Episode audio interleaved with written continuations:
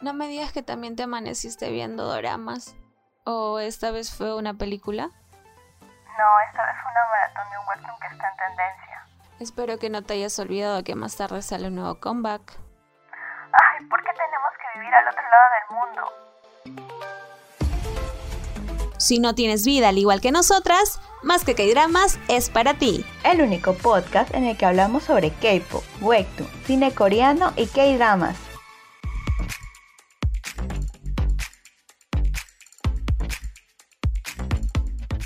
Hola, hola y bienvenidos a todos nuestros oyentes acá en Más que K-Dramas. Yo soy Dafne y les doy la bienvenida a nuestro episodio número 17. Hola Yossi, ¿qué tal? ¿Cómo estás? Hola Dafne, yo estoy feliz. ¿Qué tal a todos? Bienvenidos una semana más a Más que K-Dramas. Y sí, en el episodio de hoy hablaremos sobre cine coreano y sobre la película Space Wickers o Barrenderos Espaciales. Pero para hablar más del tema, teletransportémonos al otro lado del mundo.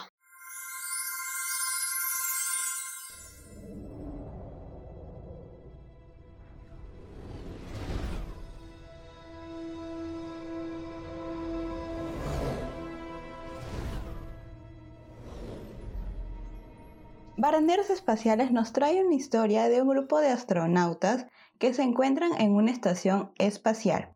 Esta película está situada en el año 2092, en el que lamentablemente la Tierra es inhabitable y por eso viajan al espacio exterior para empezar una nueva vida. Taiho es el piloto de la nave Victory, en la que la capitana Yang, Park Tigre y un robot son parte de la tripulación. Ellos eran los encargados de eliminar toda la basura que daba vueltas por el espacio y obviamente con ello ganaban dinero. Pero toda su vida cambia y da un giro inesperado cuando conoce a una pequeña niña. Que les cambia toda ahí su vida, su forma de vivir, porque al principio tenían... Eh, a mí sinceramente la película me dio una onda de Star Wars con Guardianes de la Galaxia alucinante. La película tiene una duración de dos horas y fue estrenada el 5 de febrero del 2021, justo este año, y nos anuncia el regreso de nuestro opa, el tan querido So Joong-hee, a las pantallas grandes. Aunque sabemos que no se puede ahorita por el contexto ir al cine, a mí me hubiera encantado ver esta película en el cine. No sé tú, sí, pero yo sí me gustó. Tiene todo un poco, tiene comedia, tiene ciencia ficción, tiene este sentimiento de, ¿no? De, melancolía, de tristeza. Y, me ha gustado porque tocan un tema dentro de toda esta, esta historia, esta trama, nos cuentan algo muy importante, ¿no? Que es el tema de la ecología, del cuidado del medio ambiente. Sí, como dices, eh, Daphne, sí, también la, historia y la película me trajo como que recuerdos de, de Guardianes de la Galaxia y sí era como esa onda. Yo cuando vi el póster dije, sí, o sea, va, por esa onda. Pero en general, en general, la película sí me gustó, aunque tengo mis pequeñas, acá mis pequeños apuntes, porque varias cosas me dejaron así media como que qué, y otras los hubiera preferido de otra forma, pero en general sí me gustó. Y también, como dices, ese regreso de Soyeon Ki a las películas, porque ya lo vamos a ver en K-Dramas también que, que, se estrena, que es Vicenzo, que ya está próximo a estrenarse, pero lo vemos en esta faceta de películas que ya ha vuelto y obviamente yo, yo estoy emocionada, como siempre. Yo tengo mi lista gigante de, de actores que me encantan y él está en uno de esos. Así que soy muy feliz y... A pesar de que no le haya gustado Descendientes del Sol, igual lo ama. Sí, sí, es, es un amor-odio con Descendientes del Sol, pero, pero ya. Y también lo que decías de la ecología, nos presentan al, principio de la película, nos dicen como que la Tierra es inhabitable. La Tierra es inhabitable por nosotros mismos, por nuestros actos y todo lo que hemos, lo que hemos hecho a lo largo de todo, toda la, vida de la Tierra, lo que estamos haciendo. Eh, lamentablemente ya no crece ni, ni una plantita pequeña entonces es, imposible respirar y ahí también vemos las máscaras que nos hace pensar que estamos viviendo también esa época, pues por lo, lo de la coyuntura actual de la pandemia, que también usamos mascarillas. Ellos también usan unas máscaras, pero para respirar y ya luego se trasladan al espacio donde sí tienen su trabajo, ¿verdad? En sí la película nos cuenta que todavía hay vida en la Tierra, ¿no? O sea, se muestra una Tierra así súper contaminada, no hay nubes, o sea, hay smog llena de smog, una tierra así como, como en otras películas, pues no, negra, con humo, ese humo todo gris que inunda, pero aún así hay un ser, hay un ser, una, no sé si llamarle persona, porque al final no sé, porque dice que tiene ciento y tanto años viviendo y él es el que crea un lugar donde habitar en, en el espacio, ¿no? Este lugar se llama UTS. Y en este lugar solamente viven las familias privilegiadas, las familias que tienen dinero, eh, que tienen un buen estado socioeconómico y que pues que no, en pocas palabras, tienen poder. Y los que no se han quedado en la tierra sufriendo y otras personas que viven el día a día, que por lo que llegué a entender, porque tampoco no lo, no lo aclaran durante la película, es que las personas que han sido exiliadas de UTs lo ponen a, barrer, a barrer el espacio, como, como el mismo título de la película dice, ¿no? Entonces ellos se pelean porque viven el día a día, tienen un montón de impuestos que pagar, deudas, y precisamente el personaje que interpreta a Su Ki, que da vida a Taeo, es un hombre que, que a mí me, no sé tú, pero a mí sí me conmovió su historia, ¿no? A mí también, porque al principio es como no nos dan muchas, muchas pistas. En realidad no nos dan pistas de ninguno de los personajes. Y yo particularmente no sentí como en Guardianes de la Galaxia que sí al principio ves como que un poco de algo de los personajes y después los ves como un grupo ya como amigos. En este caso yo no los vi a ellos al principio. Como familia. Exacto, como familia. No los vi a ellos así, sino cada uno era por separado y cada uno tenía, claro, tenía su vida, pero no, no, no te decían. Pero ya, este, como que para el medio de la película, creo, ya te, te dicen sobre la historia de Taiho. Sí, me tocó mi corazón.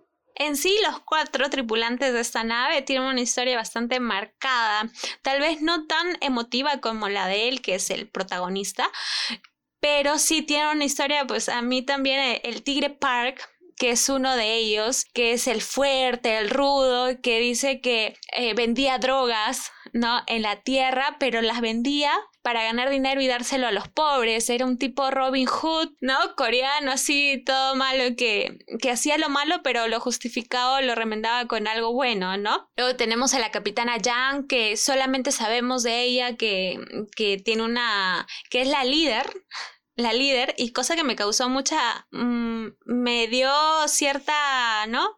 Qué bueno que hayan puesto a una mujer como líder del, de la tripulación porque normalmente eso no se ve. Entonces a mí sí, sí, sí me gustó. A ella sí, sí, sí narran su vida, pero de una forma más corta que obviamente de que Taiho, pero es de que ella trataba de asesinar al, al... Al malo, Sullivan. Claro, al malo. Y ahí perdió a toda su tripulación, pues, o sea, perdió a sus amigos y no lo llegó a asesinar y se quedó también con esa con esa espina, ¿no? Y ese resentimiento. Exacto. Y tenemos al robot que dice la capitana Jan que le encontró en un basurero. Ok, ahí tenemos ahí una discusión con Josie si no sabemos. Yo escuché que durante toda la película llamaban Ottawa, pero eh, en los subtítulos eh, decían otro nombre, entonces no sabemos en realidad cómo se llama en sí. Pero este robot también es, este, me pareció también, por eso digo que tiene una onda de Star Wars con con Guardianes de la Galaxia porque me pareció así tripio que no tira ni para acá ni para allá,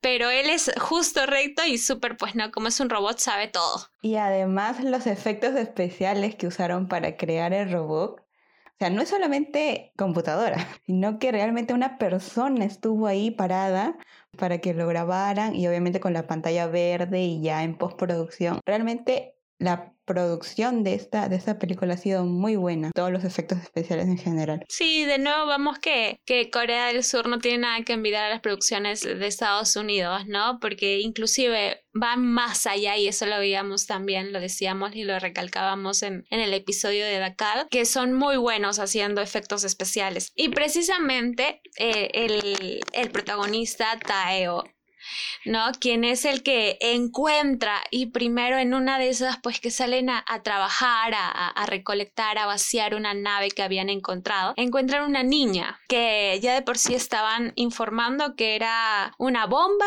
que tenían que, este, si la encontraban, tenían que llamar de una vez al distrito, a la policía y entregarla porque este, mafiosos que se llamaban los zorros negros, es súper curioso los nombres, los zorros negros estaban en busca de ella y que ellos la habían secuestrado y que es un arma este, letal que ni siquiera se acerquen a ella porque podrán tener una cara de niñita porque era una niñita, pero que es una bomba letal.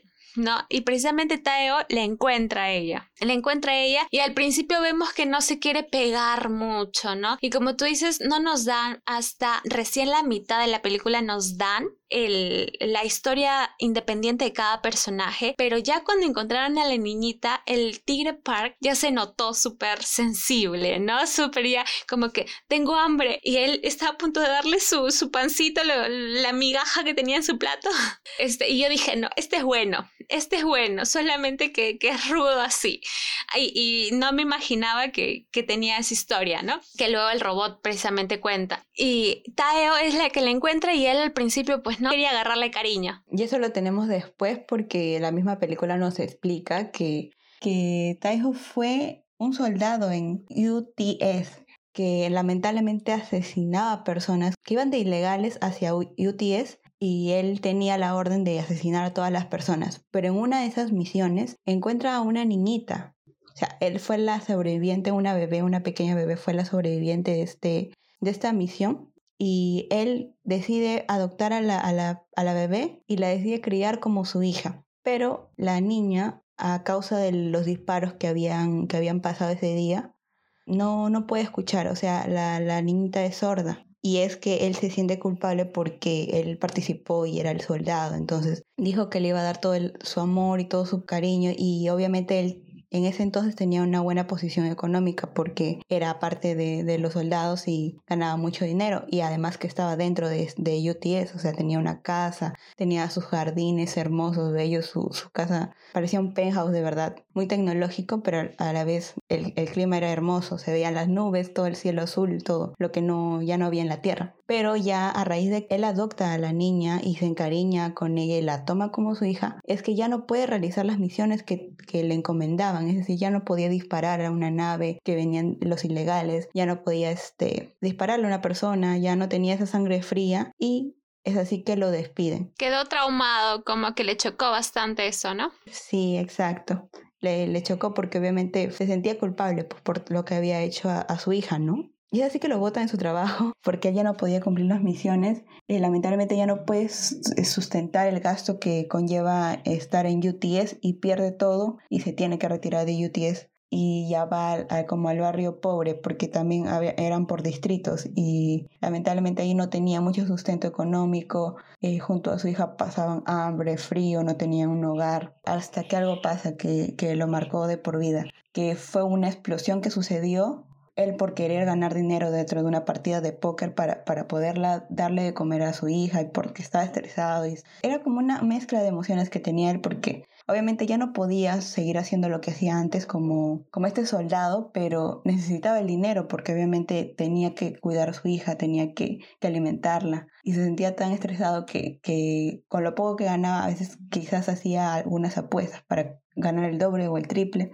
y dejaba también un poco de lado su hija que estaba aprendiendo, que estaba recién escribiendo, que estaba este. Era una niña que recién estaba aprendiendo del mundo y cuando le quería, le quería decir de su cuaderno que le había escrito algo para su papá, él le dijo como que aléjate, este, anda, anda a comer, toma. Y es cuando él le da dinero para que ella vaya a comer y ella sale y se va porque tenía hambre. Entonces pasa una explosión en ese distrito y lamentablemente la niña desaparece y ahí es donde, donde él se queda en shock. Dan a entender que, que muere, ¿verdad? O sea, al final, y esa es creo que, no sé la tuya, pero a mí sí me quedó esa duda porque ella muere, o sea, con el, con el estallido, ella muere, se va su cuerpo al espacio y queda ahí orbitando. Y lo que él quería conseguir era, era plata, ¿no? Porque decían que en tres años en la órbita desaparece ya el cuerpo. Entonces yo supongo que quería darle su último adiós. Y es lo que al final, pues, no, eh, logra a través de,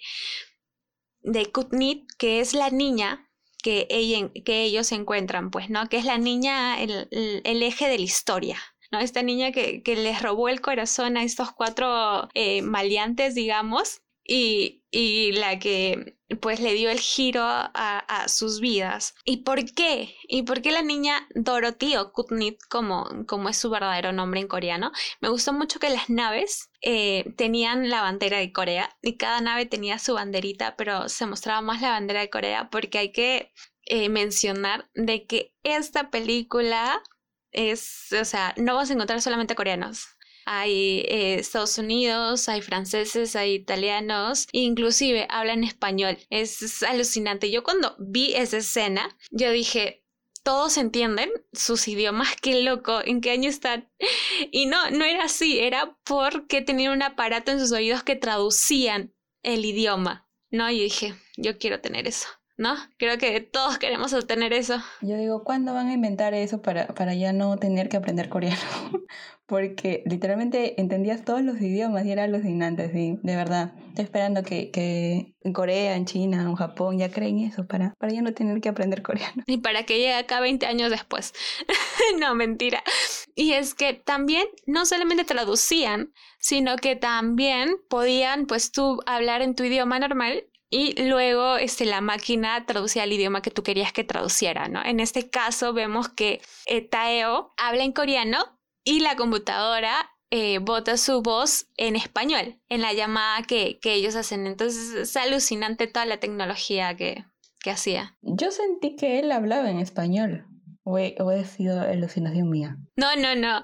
Él eh, llamaba y la máquina, por eso se conectaba esa máquina, que botaba su voz en español para contactarse con el otro que también hablaba en español, que eran parte de los zorros negros, ¿no? Que mencionábamos. Precisamente Dorothy, que es este Kutney, esta niña es tan valiosa para James Sullivan, que es el jefe, el, el, gobernante de, de UTS, porque él estaba planeando que vivamos en Marte. ¿No? Él estaba creando vida en Marte a través de los nanobots, ¿no? Que era un sistema para este, crear eh, aire en, en, Marte, ¿no? Que es por algo que no, no podemos o, Marte no es habitable. Este, y él estaba planeando pues mudar todos a Marte y explotar la Tierra, porque él tenía una especie de de resentimiento con los humanos. Ahí sí no se entendió bien su historia, pero quería matar a los humanos porque quería erradicar la maldad, ¿no? El típico villano de ciencia ficción que, quiere eso, tipo Thanos. Thanos, Thanos. Ajá. Decía como que eras impuro y no deberías estar en, este, en la tierra. Ah, ¿Por qué son así? Matando no va a solucionar. Creo que me faltó un poco más de historia del villano porque ya yo entendía que quería erradicar eh, la maldad del mundo. Pero, o sea, ¿por qué lo hacía así? Dijeron una frase de que eh, porque él había sufrido por en su planeta, en su, país, había sufrido mucho, había visto que muchas personas habían muerto y, y eso, ese resentimiento que tenía, pero no, no más. Y no entendía si era un humano o no era un humano, porque cuando se enojaba las venas se le sobresalían de rojo, no entendía. Eso sí me dejó un interrogante la película. Sí, inclusive vemos que mata a alguien y él, o sea, absorbe, digamos, su vida porque como decía, él tenía ciento y tantos años, pero parecía un señor de treinta y tanto, cuarenta y tanto, ¿no? Y es alucinante también ver que eh, a los eh, Estados Unidos los ponen como malos. A mí me, me causó curiosidad. me, me, dio, me dio como que, mm, ajá, acá se voltea la torta. Está bien. Y, y bueno, él quería, como decía, pues no eh, hacer vida en Marte. Entonces va y, y ve que esta niña pues tiene algo que de casualidad tiene un conjunto de nanobots en su cuerpo, en su ADN, en su sangre, en sus nervios. ¿Por qué? Porque ella sufría de una enfermedad de los nervios que tampoco clarifican qué enfermedad hay. Y su papá, que era parte de este proyecto de generar vida en Marte, entonces le inyecta por, por curiosidad a ver qué pasa, intentando ya lo último para salvar a su hija y ve que su hija reacciona. Y pues ahí es donde no tampoco sabemos cómo se escapa, que solamente sabemos que después de ahí ella la secuestra y, y, se fue y se perdió ¿no? Y llegan a las manos de, de esa tripulación, ¿no? De, de, la capitana Yang, de Taeo, del Tigre Park, y ahí es ahí donde se comienza esa relación bonita que hay. Sí, esa relación que como decías, eh, se, se, mantuvo a su distancia porque ya, ya nos explicaron por qué, porque no quería encariñarse con la niña por lo que ya había pasado con, con su hija y los demás también lo único que, que les bueno, excepto el Tigre, tigre Park, eh, lo único que les importaba era el dinero, porque además ofrecían una recompensa por dar a la niña, porque supuestamente era un arma letal, iba a destruir todo y iba a explotar. Pero era una pequeña niña. Y, este, y también vimos por qué la, la buscaban tanto, ¿no? Y era por los nanobots que tenía. Y es así que, que se, va, se va yendo la historia. Al principio ellos obviamente quieren el dinero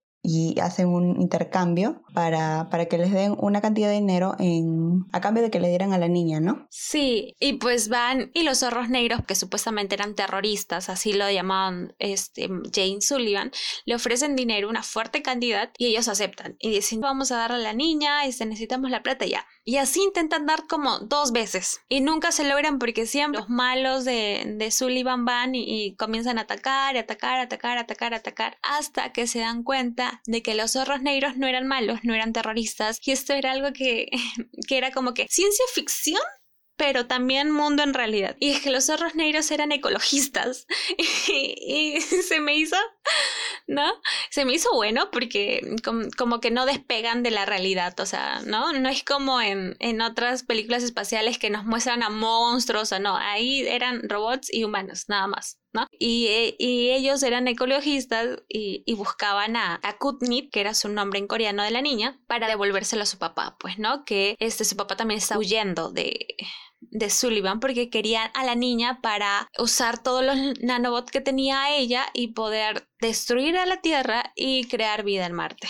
Entonces, junto con los zorros negros, ella, ellos buscan eh, salvar a la niña, pero lamentablemente en una de estas, eh, cuando ya todo es feliz y llegas a, llega a encontrar con su papá, llegan a reencontrarlos, todo, vemos que lamentablemente eh, los malos pues los encuentran y matan a la papá de la niña. Ella queda huérfana y el lazo se une aún más. Sí, cuando llegan este Jane Sullivan y toda la tripulación de malos, fue muy fuerte porque literalmente mataron todos, mataron al papá de Sumni, mataron al, al, líder también de los zorros negros, o sea, fue como que shock.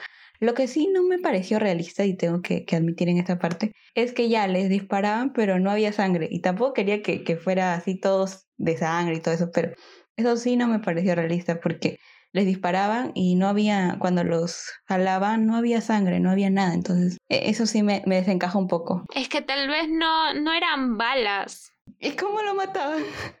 Este, de repente era electricidad y directo al corazón. No, tal vez sus armas eran así porque tampoco cuando, cuando Taeo estaba, era soldado, tampoco había mucha sangre. O sea, había sangre de que la chica se había golpeado. Inclusive la sangre botaban por la oreja porque este, fue muy fuerte la explosión pero después no había sangre. Entonces, de repente sus armas eran pues no más adelantadas. Eso no lo había pensado.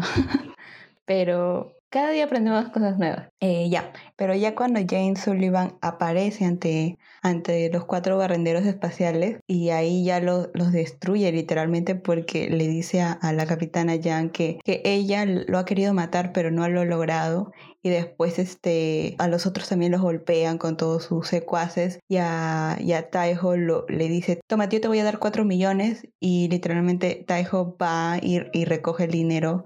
O sea, yo lo entendía, pero en realidad no lo entendía porque se llevaron a la niña, pues, y sabemos que la iban a matar a la niña para destruir a la tierra.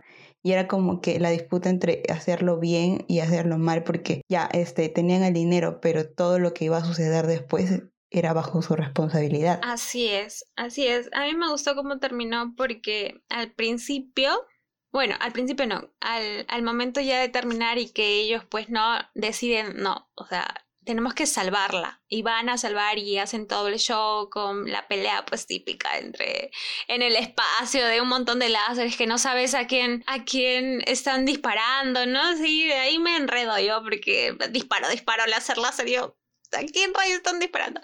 Este, y, y logran matar a Sullivan, y, pero ellos también se sacrifican, y es alucinante, porque yo dije, ay, Tren abusando de nuevo, ¿por qué me matan a los protagonistas?